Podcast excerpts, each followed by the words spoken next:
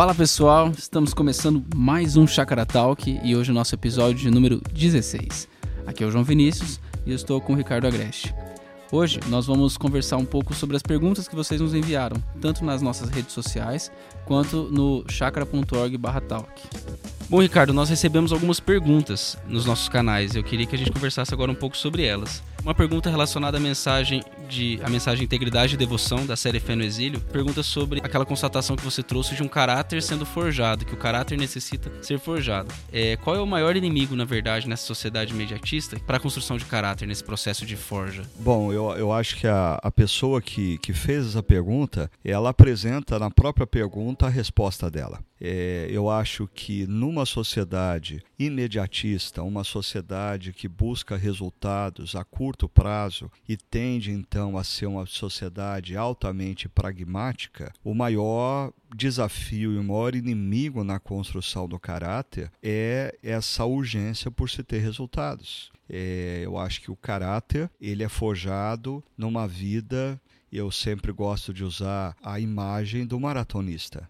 Quando você concebe a vida não como uma corrida de 100 metros rasos, mas a vida como uma maratona, você se programa tanto na mente como no coração para tomar decisões corretas, mesmo que a curto prazo os resultados não venham, mas porque você concebe uma vida com uma maratona. Agora, quando você é formatado por essa cultura imediatista e você acaba condicionando somente o seu coração a reagir às situações esperando sempre resultados imediatos, aí você vai cometer erros. Aí você vai comprometer o seu caráter. Aí você não vai construir reputação. É, e isso se conecta a uma outra pergunta que nós temos, porque um dos nossos ouvintes fala assim: olha, eu estou afundado em dívidas, eu me vejo como um ativista, eu estou até perdendo minha capacidade de raciocínio. Creio que ele se vê talvez muito refém dessa cultura pragmática, dessa cultura que está oprimindo ele. E ele fala assim: bom, Ricardo, como eu devo reorganizar minha vida para cumprir a minha missão?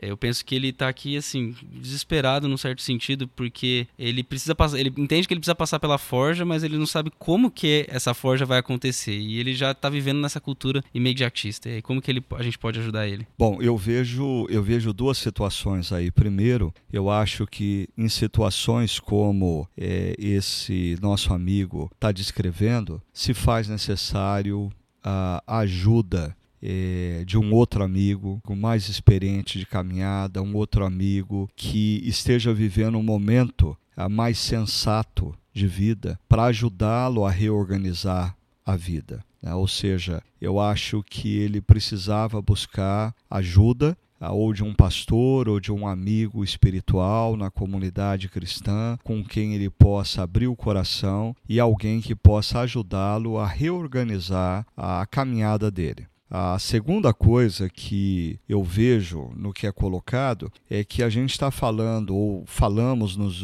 nas últimas semanas, sobre a importância da integridade a consequente reputação, e bem possivelmente essa pessoa que descreve o seu problema, ela já manchou a sua reputação, ela já gerou problemas que faz com que pessoas o vejam como um mal pagador, ou vejam como alguém que não consegue cumprir os compromissos compromissos que assume, porque ele assume compromisso demais. Então, eu acho que é muito importante uma pessoa que vive uma situação como essa, primeiro, realmente se apropriar do poder da graça de Deus. Ou seja, o poder da graça de Deus que nos perdoa pelos erros que nós cometemos no passado, nos perdoa por decisões equivocadas que nós tomamos e muitas vezes nós vamos ter que conviver um período de tempo onde as pessoas ainda nos veem como quem errou, mas nós precisamos ter na mente e no coração a certeza de que Deus não nos condena mais, Deus não considera os nossos erros porque ele já nos perdoou. E aí essa pessoa vai ter que dar tempo ao tempo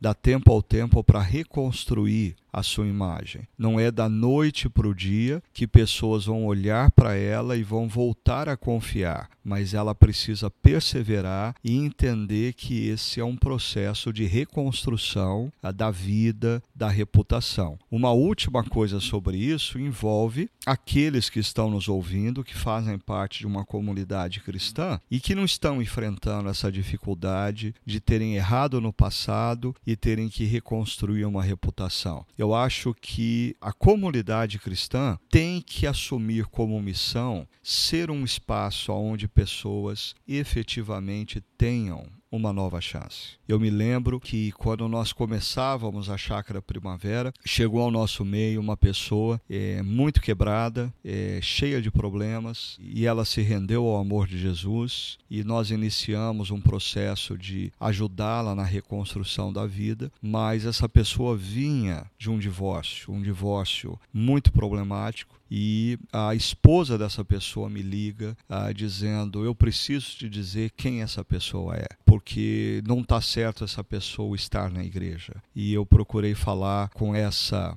ex-esposa, dizendo: Olha, querida, eu entendo a sua angústia, eu entendo a sua amargura para com o que essa pessoa fez para com você, mas a igreja é o espaço onde pessoas têm que ter oportunidade de reconstruir a vida. E eu vou tratar esse indivíduo não a partir do que ele foi no passado, mas a partir do que ele pode vir a ser a partir da graça de Deus no futuro. E eu creio que a igreja precisa tomar cuidado para não rotular as pessoas, porque quando nós rotulamos pessoas, nós impedimos essas pessoas de terem futuro. Nos nossos relacionamentos, a gente tem que tomar muito cuidado para não rotular pessoas, porque quando nós rotulamos pessoas, nós estamos inviabilizando o futuro dessa pessoa. Então, quem vive essa situação, se aproprie da graça do perdão, dê tempo ao tempo, tome as decisões corretas e deixe que o tempo reconstrua sua reputação. A comunidade cristã e amigos em torno dessas pessoas, vamos construir relacionamentos que deem espaço para que a pessoa seja diferente, não rotulando a pessoa a partir do que ela foi no passado, mas a partir do que Deus pode fazer na vida dela no futuro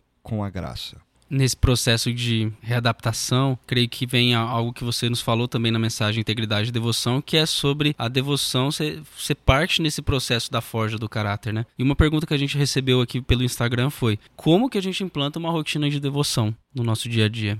Mais uma vez, nós temos uma pergunta que talvez a pessoa não perceba, mas ela apresenta a solução dentro da própria pergunta. Eu mais e mais tenho me convencido que um dos grandes problemas que nós enfrentamos como discípulos de Jesus numa cultura brasileira, latino-americana, é que nós supervalorizamos a informalidade. Aí a informalidade rouba de nós duas coisas que nós precisamos na construção é, de uma vida de devoção. Primeiro, rotina e a pessoa usa essa palavra na pergunta. Segundo, reverência. E uma cultura caracterizada pela informalidade tende a ser uma cultura que não reverencia ritos, não reverencia processos e nem mesmo reverencia pessoas. Então, eu entendo que a construção de uma vida de devoção consistente, saudável, passa primeiro por você reconhecer que você precisa de rotina.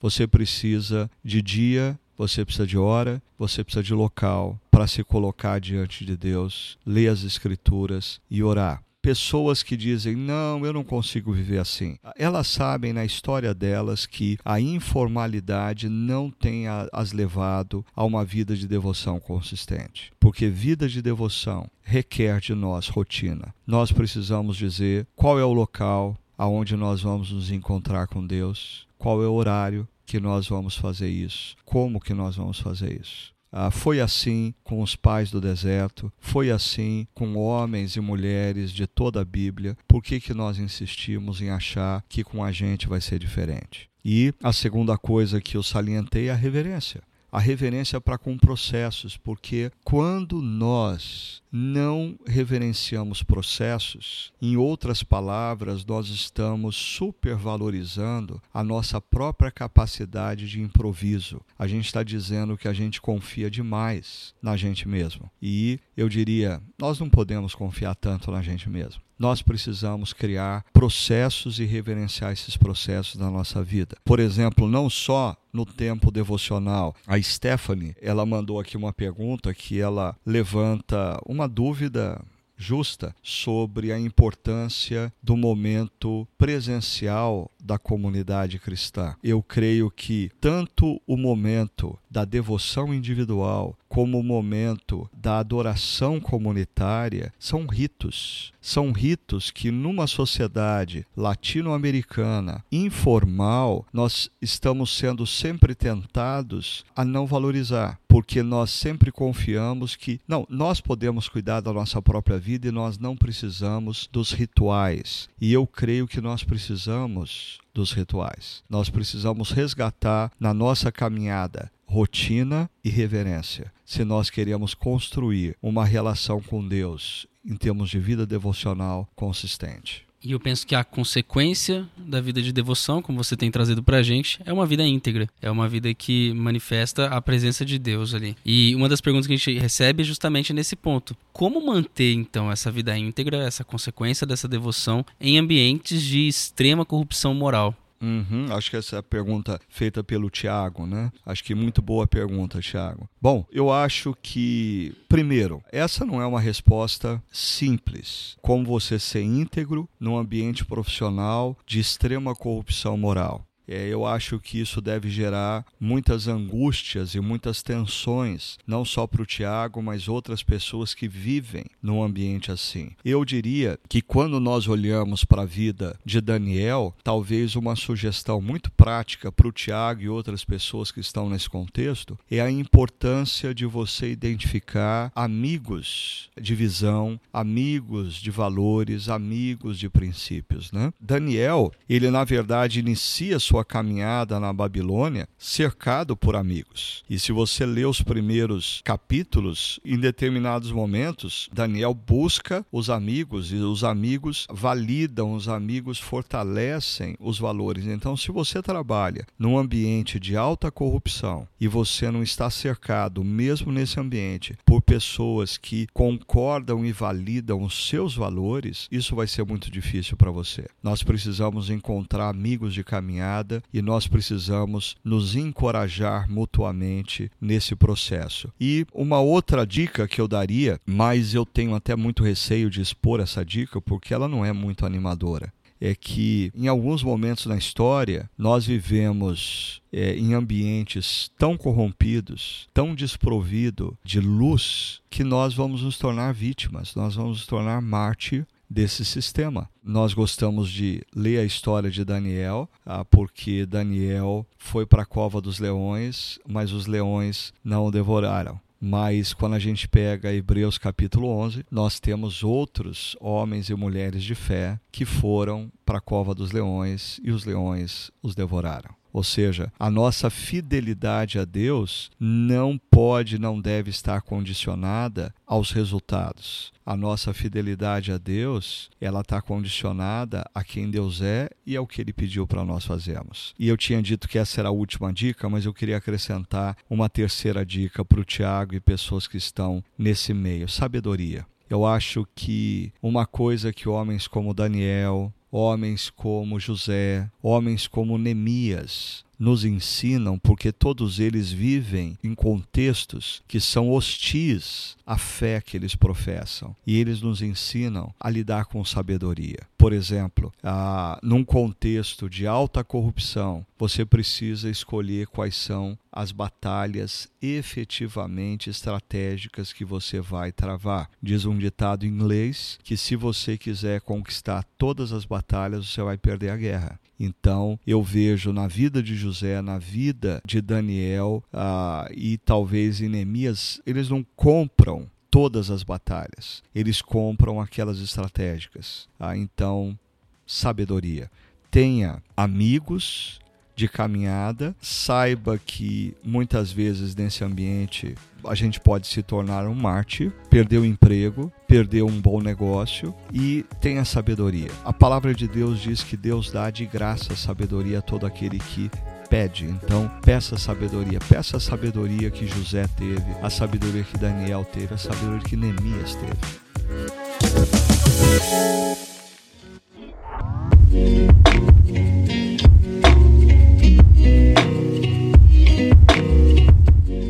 Ricardo, aproveitando que você falou Neemias aqui, nós recebemos uma pergunta também sobre é, questionando a relação histórica entre Daniel e Neemias. Se eles vivem num momento histórico, como que se dá isso?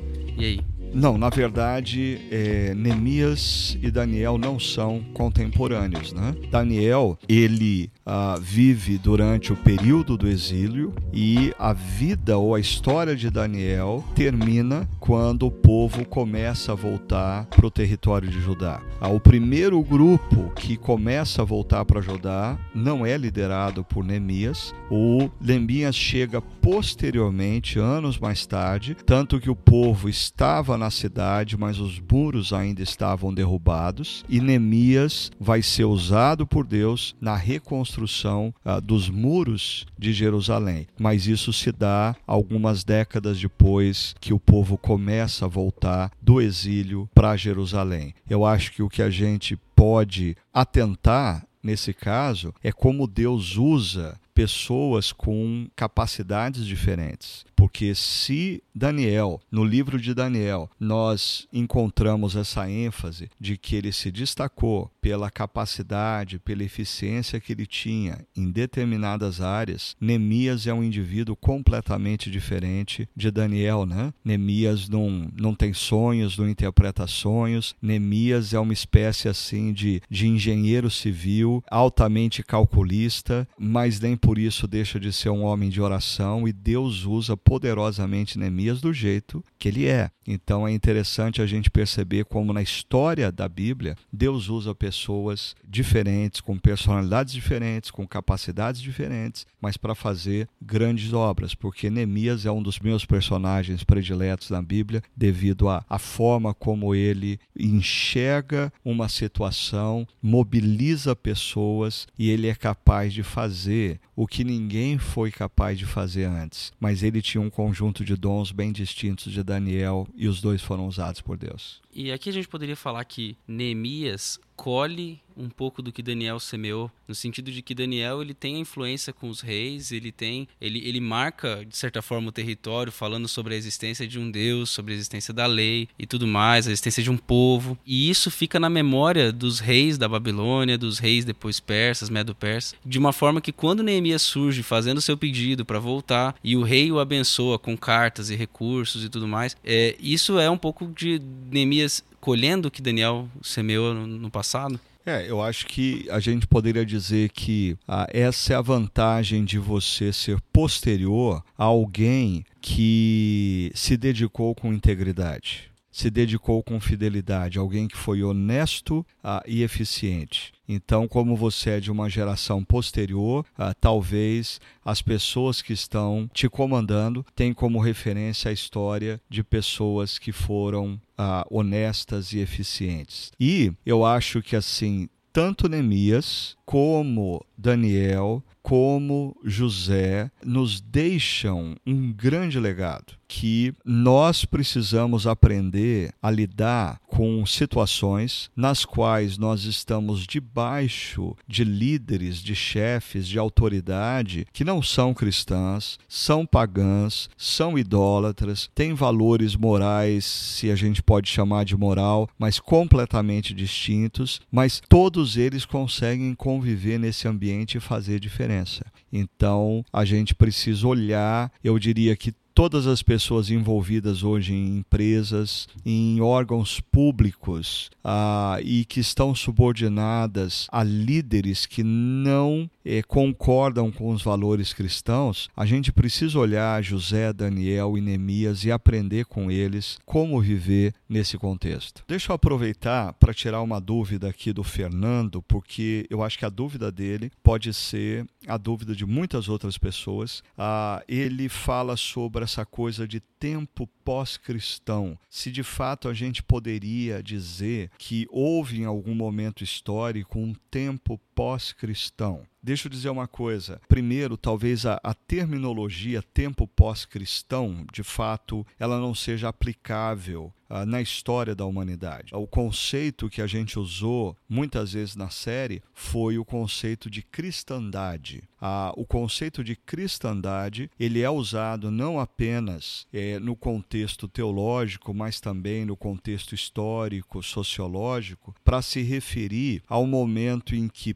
pós-Constantino, a igreja passa a abraçar o Estado e determinar os valores e os princípios que regem o Estado, ou seja, a igreja se confunde com o Estado, a igreja se confunde com a vida diária das pessoas, a igreja se confunde com a academia, então nada acontece sem a influência da igreja. As artes são influenciadas pela igreja, a academia é influenciada pela igreja, a economia é influenciada influenciada pela igreja e até os conflitos militares são também influenciados pela igreja. Com o advento da reforma protestante, apesar dos reformadores defenderem uma, uma distinção entre igreja e Estado, na verdade a gente ainda se mantém meio que no paradigma da cristandade, porque quando um rei, por exemplo, da Alemanha, se convence da fé protestante, ele determina que todo Estado se torna protestante. Na Inglaterra isso foi típico, ora o Estado ah, se tornava protestante,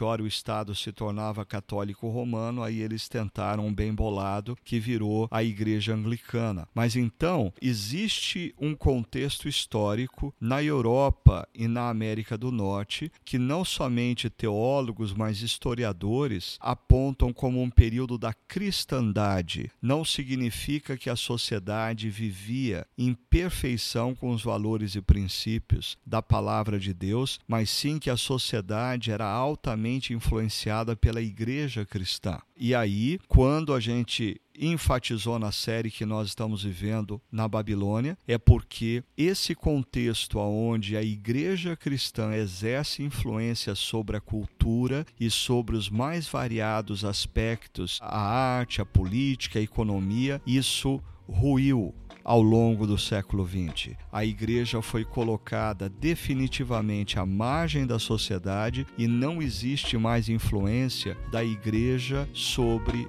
essas áreas da sociedade. Aí nós podemos falar que nós estamos vivendo num mundo pós-cristandade, pós cristão, não dizendo que um dia nós tivemos um mundo cristão, mas um dia nós tivemos um mundo onde a igreja cristã exerceu grande influência na cultura. Não é mais a realidade no nosso momento atual.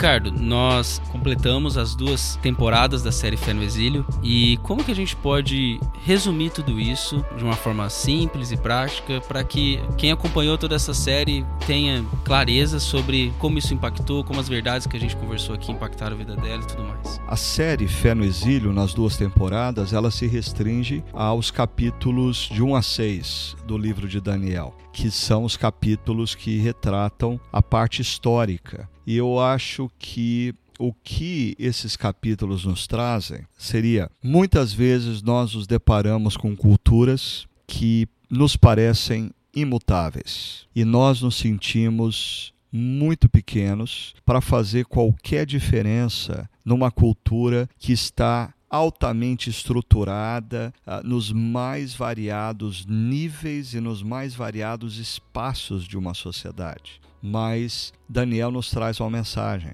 Deus é vivo e ele está acima de tudo e de todos, e ele pode te usar. Então, quando nós olhamos ah, como cristãos para a cultura que nos envolve no mundo ocidental, no momento histórico que vivemos, no nosso contexto brasileiro, e nós achamos que não, tudo isso está por demais estruturado, tomou um volume muito grande. Quem sou eu para fazer diferença? O livro de Daniel nos lembra: eu e você não somos ninguém, mas o nosso Deus é vivo e ele está acima de tudo e de todos, e ele costuma usar pessoas aparentemente frágeis como um adolescente para fazer história numa sociedade e influenciar numa nova direção.